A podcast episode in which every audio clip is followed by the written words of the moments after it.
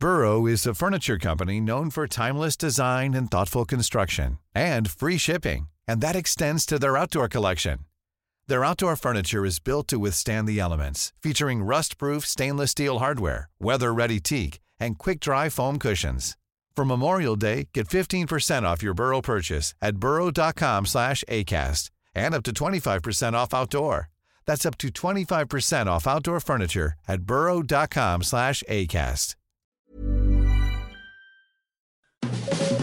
Las claves del mundo. El contexto internacional en Podcast OM.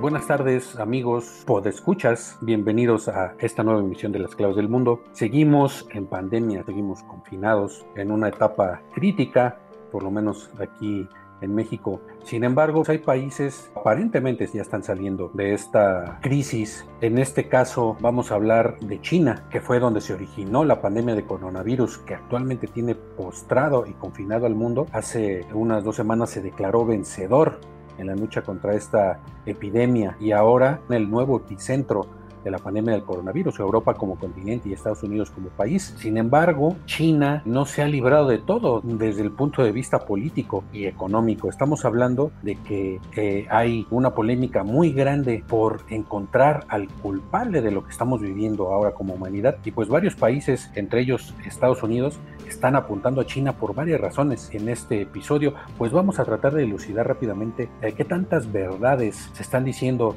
sobre la culpabilidad de China en el contagio mundial de este virus y qué tanto también es propaganda, qué tanto es parte de la lucha política que están librando desde hace años, desde que entró Donald Trump a la presidencia de Estados Unidos, primero como guerra comercial, también la cuestión de la propaganda política, la propaganda sobre el Partido Comunista Chino y en el caso de Trump, su propaganda personal. Estamos en un nivel donde nos damos cuenta que el coronavirus no solo sigue siendo un problema de salud mundial, sino está tomándose como arena política para seguir dirimiendo las disputas mundiales que hemos seguido viendo. Y saludo eh, a mi compañero Jair Soto. ¿Cómo estás, Jair? ¿Cómo están? Muchas gracias una vez más por escucharnos. Y si Víctor, bien lo mencionas, ahorita técnicamente China ya ha librado esta crisis pandémica que le ha costado 84 mil casos confirmados y exactamente 4.642 muertes, cifra que como ya comentaba sí está despertando crítica internacional por la manera en que ha estado ocultando información vital que desde un principio pues hubiera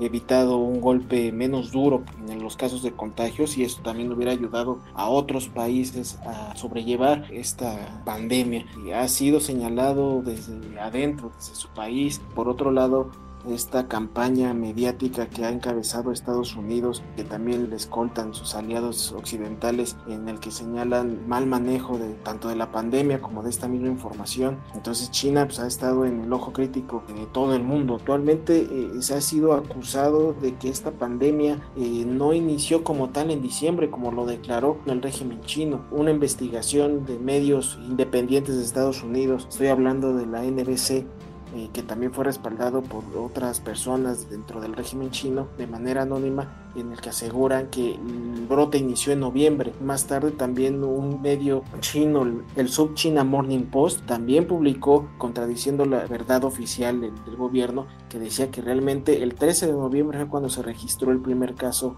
de coronavirus dentro de China y que fueron tres meses en que trató de ocultar la gravedad, incluso mucho antes de informárselo a la OMS. Tedros Adhanom Ghebreyesus, director de la Organización Mundial de la Salud, 23 de enero del 2020. Y alentamos a China que continúe de esa manera, porque no solo ayudará a China para limpiar el brote lo más rápido posible, sino que también prevendrá su esparcimiento internacionalmente. La OMS criticó al gobierno chino por haber tardado en dar la alerta y haber querido esconder la envergadura de la epidemia. Ahí ya estamos hablando de que incluso eso pudo haber alterado las cifras de casos, tanto de contagios como de muertes. Otra de las situaciones que he señalado el gobierno chino, que no entregó esa información necesaria a sus ciudadanos para proteger sus vidas. Tardó hasta tres meses para decretar este aislamiento. También retrasó las acciones que pudo haber realizado eh, los gobiernos internacionales. Cuando ya informa la OMS que es hasta el 31 de diciembre de que hay una cepa viral nueva, China le dice a la OMS que no estaba comprobado que este virus se transmitiera de humanos a humanos, que nada más había sido detectado en animales y que de animales se había eh, contagiado a humanos. También en esto, investigaciones de varios medios mundiales nos dan luz para decir que esto también fue un ocultamiento de China. Ya desde el principio se sabía que sí había contagio de humano a humano y esto fue lo grave, no solo se ocultó a los ciudadanos chinos, sino se ocultó al mundo, por lo que ahorita muchos países, no solo Estados Unidos, sino también europeos, desde Angela Merkel en Alemania, Emmanuel Macron en Francia, están pidiéndole a China que sea más abierto en la información que tiene sobre el virus, incluso Australia ya pidió una investigación independiente para saber realmente lo que ocurrió desde el principio, ¿no? China se ha defendido diciendo no hemos ocultado nada desde el principio que supimos de todos los eventos que iban pasando con relación a esta nueva cepa viral, se fue informando oportunamente a la OMS, es lo que dicen, no se ha comprobado en la realidad que esto sea cierto, ¿no? Por eso se está pidiendo hasta investigaciones independientes, China ya lo rechaza tajantemente. Angela Merkel, canciller de Alemania. Creo que cuanto más transparente sea China sobre la historia del origen del virus, mejor será para todo el mundo aprender de él. Emmanuel Macron, presidente de Francia. No seamos lo suficientemente ingenuos como para decir que es mucho más fuerte. No lo sabemos. Y, obviamente, parece que han sucedido cosas que no sabemos. Dominic Raab, ministro de Relaciones Exteriores de Reino Unido. Tenemos que examinar todos los aspectos y de una manera equilibrada, pero no hay duda de que todo puede continuar como si no hubiera pasado nada y tendremos que plantear preguntas difíciles sobre la aparición del virus. Aquí entra en juego la cuestión de la represión en China. Se habla de que desde diciembre un doctor chino que ahora es héroe allí en China, que es como el símbolo de la lucha contra el coronavirus, pero también contra la desinformación del gobierno chino, este doctor que se llama Li Wenliang fue del que trató de alertar desde diciembre sobre el primer brote de coronavirus en China. ¿no? Las autoridades chinas lo acusaron de estar propagando desinformación, lo, acusaron de desacato, casi casi de estar creando eh, terrorismo interno. Lo arrestaron, luego lo dejaron libre, en parte presión internacional. Desgraciadamente muere el 6 de febrero, dos meses después pues de haber alertado, muere en el pie de guerra, en la, en la batalla, en los hospitales, cuando ya tenían encima, todavía no era declarada pandemia en ese momento, la epidemia ya había desbordado los hospitales chinos, en Wuhan particularmente, la provincia de Hubei. Este es uno de los grandes pecados que se le achacan a China, ¿no? France 24, 7 de febrero de 2020. Una muerte destacó por encima de las demás, la de Li Wenliang, un médico que denunció el peligro del virus a inicios de año antes de que el gobierno chino lo hiciera oficial, y fue silenciado por la policía. Li, un oftalmólogo de 34 años, murió en Wuhan, el epicentro del brote. Había sido obligado por las autoridades a firmar una carta reconociendo que había alterado gravemente el orden público por hablar del coronavirus. Es un caso que arroja dudas sobre la gestión del brote por parte del gobierno del gigante asiático cómo se ha atacado el virus en China fue un éxito. Han sido medidas súper estrictas que luego empezó a seguir todo el mundo, que al principio pues, eran vistas con recelo, pero que luego se empezaron a seguir en todo el mundo, que fue esta, este confinamiento, aunque en China fue extremo, porque ahí también ya se usó un sistema de vigilancia que el Partido Comunista Chino pues había estado preparando por décadas, ¿no, Jair? Sí, eh, anteriormente pues ya China se estaba hablando mucho de un sistema de, muy polémico, un sistema de vigilancia, constaba de reconocimientos faciales para facilitar la vida dentro de China, pero pues mucha gente, activistas de derechos humanos, activistas políticos incluso, criticaban estos sistemas porque decían que pues, era más que nada el sistema de, control a la población china lo está usando como una herramienta tecnológica, los rastreos de teléfonos, los drones que están vigilando las cuarentenas y pues estos robots con los reconocimientos faciales que son capaces de, de, detectar la temperatura y con esto pues ha estado amparando el gobierno chino de que están haciendo bien las cosas, pero más allá es la vigilancia que siempre ha caracterizado al régimen chino y que ahora con este pretexto de la pandemia pues está llevando a cabo uno de sus planes ya desde hace años que es el usar las tecnologías innovadoras para controlar a toda la ciudadanía. Y regresando un poquito a la manera en que estuvo informando China sobre el tema, había informado por ahí de marzo que había conseguido aplanar con éxito la curva de contagios. Eso es lo que contó oficialmente el régimen chino, pero lo que no contaron es que esta cifra detrás de este aparente logro, pues ya no estaba contemplando los casos sospechosos, por eso es que hubo un descenso muy marcado en el número de casos y esto fue denunciado por eh, medios japoneses que también fueron respaldados después por otros gobiernos, que pues básicamente está señalado de que China dejó de realizar pruebas y al igual de los muertes, ¿no? Esta cifra de muertes pues muchos han denunciado que son cifras irreales, al menos así igual lo consideran varios países incluso investigaciones de prensa tanto internas dentro de China como de, de otros países Estados Unidos, de Japón, también informes de servicios secretos que han hablado que son más de 40 mil muertos tan solo en Wuhan, en el epicentro de esta pandemia, cuando la cifra oficial era de un poquito más de 3.300 y que ya más tarde, a mediados de este mes de abril, ya se ajustó esa cifra y se duplicó la cifra, dijo que eran 50% más de los casos, esto como que en un afán de tratar de limpiar esas acusaciones de desinformación, de tratar de dar la cara como, como más transparencia, sin embargo, este ajuste de más de 3.300 a cerca de 7 mil, pues está muy lejos de esos 40 mil que está acusando la comunidad internacional tan solo en Wuhan. Obviamente considerar todas las demás ciudades, que, que, por un momento China fue el mayor país que dio más casos de muerte y ahora Estados Unidos. Xiao Lijian, portavoz del Ministerio de Relaciones Exteriores de China. En la etapa inicial, debido a la capacidad insuficiente de admisión y tratamiento en los hospitales, el fracaso de algunas instituciones médicas para conectarse con el sistema de información de prevención y control de enfermedades a tiempo, la sobrecarga de hospitales y el hecho de que el personal médico estaba ocupado para tratar a los pacientes, objetivamente hubo algunos informes tardíos, omisiones e información inexacta pero nunca ha habido ningún ocultamiento y nunca permitiremos ningún ocultamiento. Eh, otra de las acusaciones importantes, eh, lideradas también eh, por Estados Unidos y Donald Trump, es de que la OMS ha solapado a China en esta crisis del coronavirus. Desde el principio, la OMS tomó como verdaderas, sin preguntar, sin investigar, todas las informaciones que provienen de China, de acuerdo con Estados Unidos, esta cercanía ha hecho que el mundo entero esté infectado. Estados Unidos ahorita es el, epicentro, el país con más infectados y muertos a nivel mundial, y Estados Unidos se lo está achacando directamente a la OMS y a China tanto así que de este mes de abril le quitó los fondos millonarios que otorga Estados Unidos para su operación, no solo con en esta crisis, sino pues todas las operaciones que hace la OMS a nivel mundial con todas las pandemias que hay de ébola, del cólera y de muchas, muchas otras enfermedades en países pobres a nivel mundial.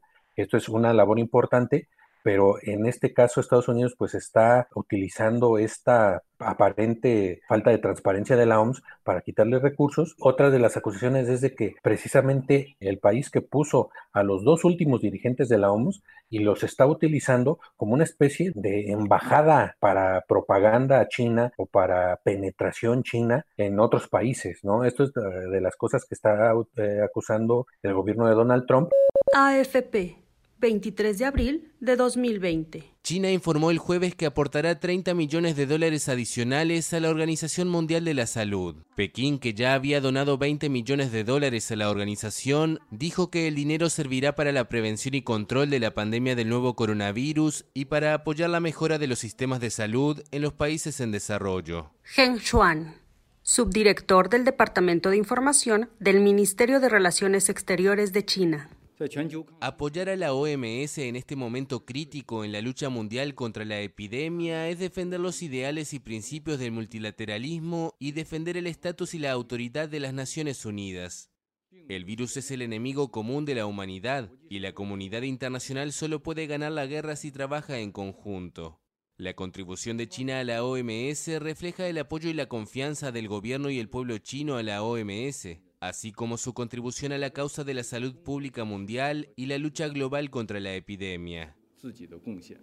Pero hay que también ver entre toda esta saturación de información, pues también la que hay mucha desinformación, muchas noticias falsas sobre el papel de China. Esto pues ya caería dentro de las teorías de la conspiración, cuestión de el laboratorio en Wuhan, se acusa este laboratorio de ser el responsable del virus. No habría salido de un mercado inmenso en Wuhan y habría sido de producto de pues de mutaciones ahí con, con animales, sino que habría sido creado exprofeso en este laboratorio y que se les habría salido de control y se les habría escapado esto, esto también lo está acusando Estados Unidos, aunque no existe ninguna prueba en ese aspecto. Y aquí ya entramos también al territorio de, las disputas políticas. Efectivamente, sabemos que China y Estados Unidos se están peleando el control comercial de todo el mundo y el brote pandémico puede ser un trampolín que puede impulsar a Estados Unidos fortalecer su liderazgo mundial o en cambio hacer un giro en el que China tome ese rol que poco a poco Estados Unidos pues como que ha ido abandonando, como ya lo mencionabas, de los organismos de la ONU. Y pues ahora China es también muy criticado porque precisamente eso, él ya como está fuera de toda esta crisis sanitaria, pues ahora se ha estado dedicando a hacer la diplomacia médica que ya lo habíamos mencionado en otros podcasts y es a raíz de esto que Estados Unidos ya abre los ojos y es cuando inicia esta campaña de ataque a China porque hay que recordar que en un principio Trump eh, reconocía la labor de China y de la OMS en el brote, pero una vez de que se cambiaron los papeles en el que Estados Unidos era el peor país con el coronavirus, pues sabemos que ya cambió esta postura Estados Unidos de ataque, ¿no? De primero de aplausos y ahora de ataque. Pues uno de los puntos importantes ahora que se está librando una batalla entre laboratorios, pues es esto también, de por ejemplo, de las vacunas. Esta guerra en el que cada país está acelerando la manera de desarrollar esta vacuna que pueda frenar el brote. Hasta el momento, pues China ha hecho muchas pruebas, ha hecho muchos anuncios de que ya tiene eh, una vacuna en desarrollo y en aplicaciones, pero hasta el momento no ha sido confirmado de qué manera ya pueda empezarse a aplicar a la gente. En cambio, laboratorios de Estados Unidos se han visto un poco rezagados, aunque también han anunciado que ya tienen algunos adelantos. En la semana vimos también que Alemania y Gran Bretaña ya tomaron también ya la delantera al estar buscando de alguna manera empezar a aplicar estos prototipos de vacunas en el que pues obviamente el que la desarrolle primero pues podría ser el que levante el primer trofeo de esta crisis sanitaria. Y entre estos competidores pues está China, ¿no? y hemos visto cómo ha aprovechado esta crisis pues para hacer, digamos, proselitismo sanitario. Ahora que superó la peor fase de contagios y de muertes, el gobierno chino pues ahora se está dedicando a vender y en algunos casos a donar millones y millones de insumos médicos, de equipo, desde mascarillas, desde respiradores, que son ahorita trascendentales y fundamentales en todos los países, porque hay un déficit de respiradores en muchos países del mundo. En nuestro caso, hacen falta respiradores para lo que se viene, que según todos los pronósticos, según las autoridades de salud, pues se viene lo peor de esta pandemia, el peor pico de contagios. Entonces son necesarios estos respiradores, todos estos equipos médicos, y China es ahorita el que se ha convertido en el gran proveedor mundial de todo este equipo médico. Y lo que se están dando cuenta de los países occidentales es que China se convirtió en la fábrica del mundo. Ya tal vez todos lo sabíamos, pero esta pandemia lo ha reforzado o lo ha eh, llevado a la luz de todo el mundo. La mayoría de los productos de este tipo son hechos en China y ahorita esto es lo que están viendo, eh, por ejemplo, en Estados Unidos. Y por eso también hay que tener eh, mucho cuidado con toda esta información que estamos viendo sobre los ataques a China, que muchos tienen fundamentos, pero muchos no Salvador Ilia, ministro de Sanidad de España, 25 de marzo de 2020. Les quiero anunciar hoy que España ha cerrado con China una compra de material por valor de 432 millones de euros. Entre otras cosas, quisimos hacer este podcast para poner en la balanza estas mentiras y estas verdades a medias y estas de plano falsedades que se han venido diciendo sobre China, ¿no? Entre las falsedades, esta idea de China como que exportó exprofeso el virus a Estados Unidos para desestabilizar ahorita a su principal enemigo comercial y sigue insistiendo el gobierno de Donald Trump y su secretario de Estado Mike Pompeo en que China debe rendir cuentas. Pues sí, sí debe rendir cuentas cuando termine esto, que todavía falta mucho para que termine. Creo que China va a tener que responder, pero también a la cuestión es de que se están repartiendo responsabilidades que no son completamente chinas, ¿no? Por ejemplo, el pésimo sistema sanitario mundial, eso es, ya lo hemos eh, mencionado en podcasts anteriores, es parte de esta crisis sanitaria que estamos viviendo. Lo platicamos en nuestro podcast pasado, como eh, Donald Trump está intentando por todos los medios, y entre ellos es enlodar a China, está intentando librarse de sus propias culpas de la terrible situación que existe en Estados Unidos, de contagios y de muertos. Lo estamos viendo en Nueva York, pues es culpa propiamente de Trump de que no escuchó a sus principales autoridades sanitarias. Entonces ahorita se está queriendo escudar en China, por eso insiste en llamar el virus chino para enfatizar que el virus salió de China y por ello ellos son los responsables. Entre desinformación, entre mentiras y entre, como dices, verdades a medias, pues así como vamos a dar carpetazo a este podcast. Les volvemos a agradecer que nos hayan acompañado. Ya saben por dónde seguirnos por todas nuestras plataformas de podcast en Spotify, Google Podcast, Apple Podcast. Ahí síganos, suscríbanse también a las claves del mundo y también pueden escribirnos todas sus dudas, sus comentarios en nuestros canales de comunicación, en nuestra cuenta de Twitter, arroba podcastom o en nuestro correo electrónico podcast.om.com.mx.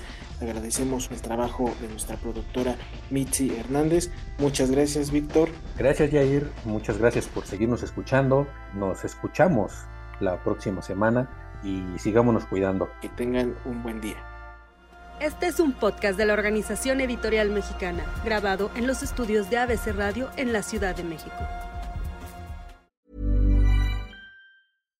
If you're looking for plump lips that last, you need to know about Juvederm lip fillers. With Juvederm Volbella XC and Juvederm Ultra XC, your lip look, whether it's subtle or bold, can last up to one full year with optimal treatment and no additional maintenance. Find a licensed specialist and see if it's right for you at juvederm.com today. That's J U V E D E R M.com. Add fullness to lips in adults over 21 with Juvederm Volbella XC or Juvederm Ultra XC. Do not use if you have severe allergies or a history of severe allergic reactions, or if you're allergic to lidocaine or the proteins used in Juvederm. Tell your doctor if you have a history of scarring or taking medicines that decrease the body's immune response or that can prolong bleeding. Common side effects include injection site redness, swelling, pain, tenderness, firmness, lumps, bumps, bruising, discoloration, or itching. As with all fillers, there's a rare risk of unintentional injection into a blood vessel, which can cause vision abnormalities, blindness, stroke, temporary scabs, or scarring. For full important safety information, visit juvederm.com.